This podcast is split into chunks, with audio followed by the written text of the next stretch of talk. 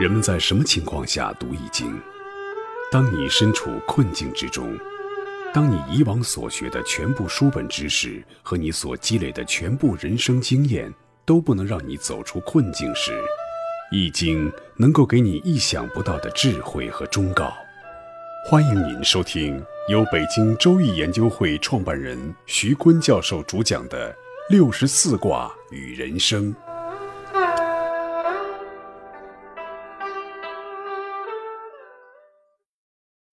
亲爱的听众朋友，大家好，我是北京周易研究会创办人徐坤。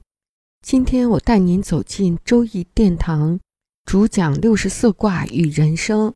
听众朋友们，大家好，我是林雪。上一讲呢，我们介绍了闲卦的卦象、卦意、卦画、卦辞，以及在新冠肺炎爆发之后，闲卦对于我们人生的一些深刻的思考的指导意义。那接下来我们一起学习闲卦的爻辞。初六，咸其母，母就是指大脚趾。最初的少男少女的感应来自大脚趾。那古人多逗啊，这研究真细致啊。初六呢是闲卦的最下方，象征人体的最下方，就代表大脚趾了。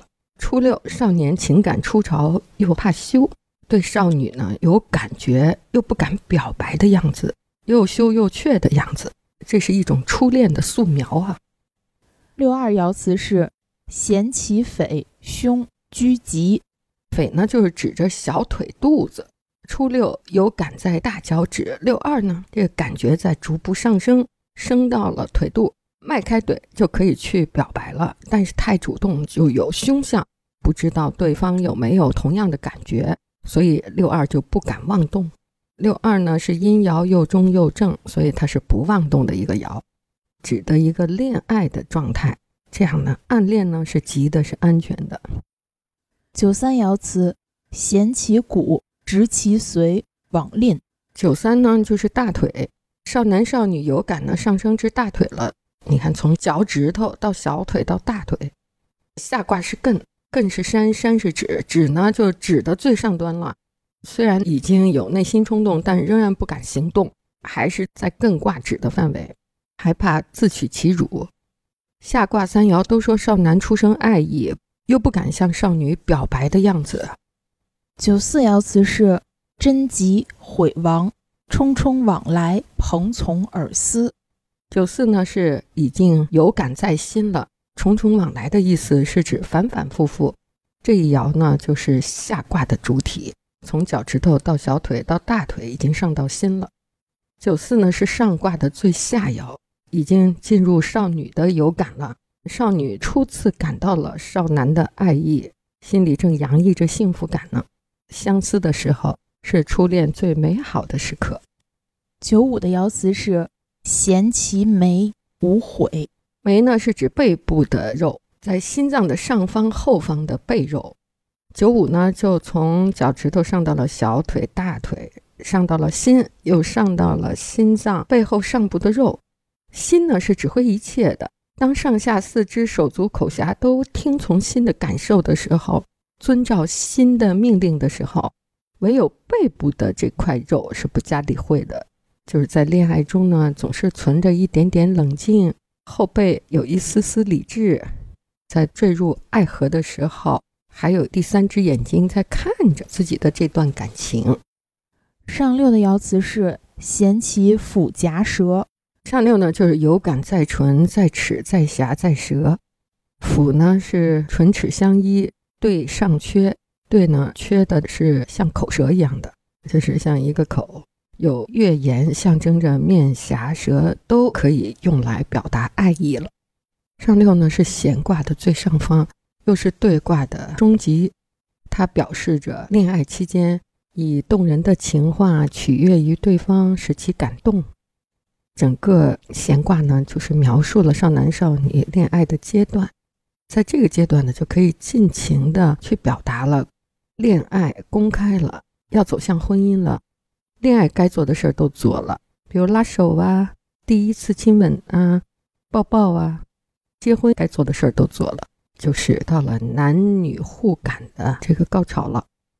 这个闲卦我们讲到这里呢，就有感古人的细腻哈，再把少男少女的谈恋爱的整个的过程点点滴滴刻画出来了。我们现代人讲这个恋爱是一个什么样的物质基础呢？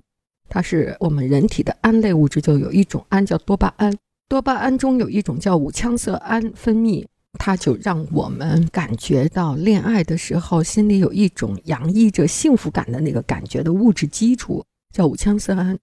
古人他不知道是五羟色胺，他就会描述啊，这个心里洋溢着幸福感，到了人体的哪些部位呢？先从脚趾头开始，再到小腿，从小腿到大腿，再从大腿到心脏，从心脏到背后的肉啊，全身的这个肌肉都感觉到了爱意的滋润，最后就到脸颊和唇齿，就开始初吻啊，就开始做恋爱的少男少女该做的事儿啊。每个人都有自己的初恋，每个人的初恋都是特别难忘的。描写初恋的小说也是最容易赢得读者的。林雪，你最喜欢哪一本啊？是咱俩前一段时间还一起聊过的诺贝尔文学奖获得者马尔克斯写的《霍乱时期的爱情》，特别经典啊！我一猜就是《霍乱时期的爱情》。对，这本书也特别震撼我。这是一个力量无穷的爱情故事。阿丽萨爱上了费尔米娜。阿丽萨是邮局发电报的小伙子，结局呢是女神嫁给了高富帅的一个医生。那快递小哥呢被费尔米娜的父亲棒打鸳鸯，拆散了早恋。那这个阿丽萨呢就不甘心，她一直在等着这个医生完美的男人，他死了，他再娶费尔米娜。男人的初恋力量有多大呀？女孩都嫁人了。在婚礼上，他也能感觉到这个女孩的呼吸。在教堂里，在歌剧院里，无论这女孩在哪个方向出现，他都能立刻的捕捉到她的信息，就这么动人。最后呢，在他们俩都七十多岁的时候，这个医生去世了。在葬礼上，阿丽萨立刻就向费尔米娜表白，她说：“我等了你五十一年九个月零四天。”这是一本爱的百科全书，穷尽了所有爱的模式。忠贞的、隐秘的、羞怯的、粗暴的、放荡的、生死相依的、瞬间即逝的、柏拉图式的，在阿丽萨漫长的五十一年等待中，她身体出轨，但是精神不出轨，一直在热恋中渴望着这个爱。完美的爱情呢，有三个拼图：第一是激情的板块，第二是举案齐眉，第三是承诺之爱。三个拼图，如果是完美无缺的话，人生的爱就完满。那一般呢，我们每个人经历的都是其中的一个拼图，是吧，李姐？我这是很形容词的去解释了一下，你再从爱情心理学里再给大家解释一下。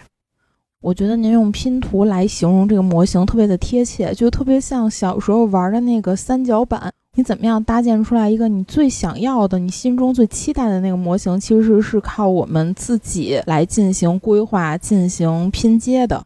爱情也是如此。很多人都说啊，世界上最复杂的事情就是爱情。所以，为了让爱情有一个更加感性、更加直观的认识，著名的美国心理学家斯滕伯格建立了一个数学模型，就是这个三角理论。这三个角呢，分别是亲密、激情和承诺。首先说亲密，它并不是我们世俗理解的那种单纯的身体亲密，实际上它是一种亲密感，也就是内心上互相交流、沟通、支持的情感。你是否愿意分享自己？是否愿意关注对方？是否能够彼此尊重？你们的价值观是否相同？等等。那么激情呢？就是我们说的人的生理唤起的感情，包括对浪漫的渴望啊，对身体的吸引，以及对性的要求的满足，都是本体的向往。那承诺，它代表的就是你做出与对方相爱或者相伴的这个决定需要付出的一些信守诺言带来的附加责任和义务。我们常说三角形是最稳定的图形，那这样的一个三角，也就是亲密、激情、承诺分配比例很平均的爱情，肯定是最完美的图形。但非常遗憾，这种完全均等的爱情在现实当中是很少见的。由于每个人的需求是不一样的，他对亲密关系当中的关注点也不一样。有的人可能更喜欢交流，有的人更注重激情，所以说就会有一个相互拉扯的关系。比如我们刚才说的那种青春期初恋式的爱情啊，他用这个理论来解释呢，就是属于只有激情，没有亲密和承诺，还是比较偏向于不成熟的那种爱啊，叫做迷恋式爱情。那有些人他到了一定年龄以后呢，会为了结婚而结婚，为了承诺而承诺，没有亲密和激情，那么这种爱呢，统称为空洞式爱情。还有的呢是那种觉得最重要的是亲密关系和彼此之间的责任。没有什么激情，那这种我们叫它伴侣式的爱情。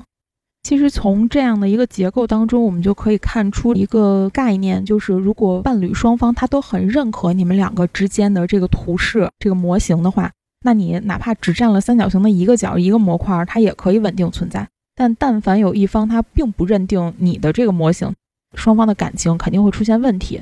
这个时候，我们就可以去从这三方面入手来进行修复。古希腊神话认为，人曾经是四只手臂、四条腿、一个头、两张脸。那时的人类非常幸福。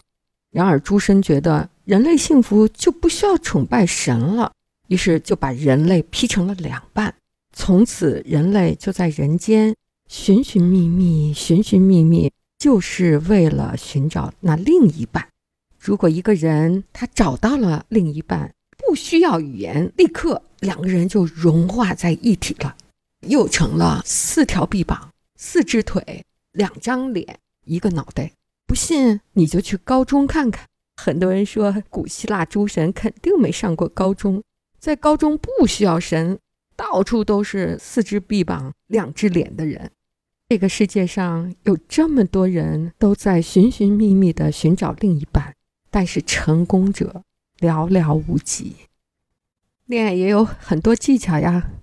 你要会创造那些可以升温两个人情感的那种仪式感，仪式感在恋爱中很重要的，并且你还要会创造出两个人兴趣的交集，共同的话题、共同的爱好、共同的兴趣。那最重要的是要会说情话，做一个恋爱中的情话精。已故著名的作家王小波留下了一个情话专辑，叫《爱你就像爱生命》。我们把这个情话专辑介绍给大家。哎呦，您推荐的这本书也算是我的学习情话启蒙书籍了。原来上学的时候还专门抄过这本书里边的很多话，印象特别的深刻。王小波呢，他不是帅哥，甚至是有一点丑，但是你看他给李银河写的那些话，就觉得这个人太可爱了。几乎每一封信的开篇都是六个字：“你好啊，李银河。”哎呀，每次看到这几个字都会觉得很暖。他在其他的书里边那种特立独行的、特别个人主义的那种形象，一下就在这个信集里面变得像一个用力去讨好别人的孩子，有一种反差的浪漫。比如他写：“为了你，我要成为一个完人。”他写：“我们就应当在一起，否则就太伤天害理了。”他写：“你要是愿意，我就永远爱你；你要不愿意，我就永远相思。”哎呦，我天哪，真的是太甜了！我最喜欢王小波写的一句是：“我的勇气和你的勇气加起来，对付这个世界总够了吧？”每次看到这句话，都觉得非常的感动。也许真的爱上一个人的时候，就会是这样。你可以在他面前把自己放得很低很低，像张爱玲那种在尘埃中开出花来；也可以因为对和他未来的那种满满的憧憬，为了他变成一个更好的自己。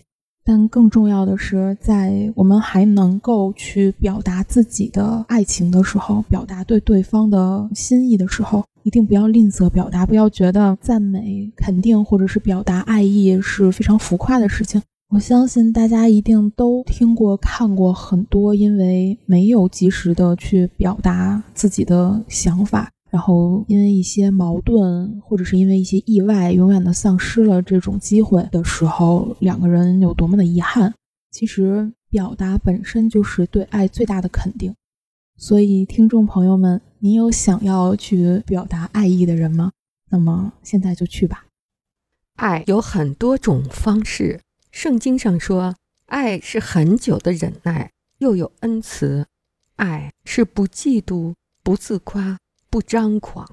但是现实的爱呢，也有非圣经的版本。爱不是伪装，爱不是仁慈和忍耐，爱是措手不及、不近人情、自私且大胆。爱也不是关于找到完美的另一半的古希腊的传说，而是努力的过程，是尝试与失败。爱是为了得到杰作，敢于毁掉原作的风险。各位听众朋友，本期论题由北京周易研究会创办人徐坤教授亲自答疑，答疑热线：幺三三零幺幺。二三二六五，八零零八幺零零二七七。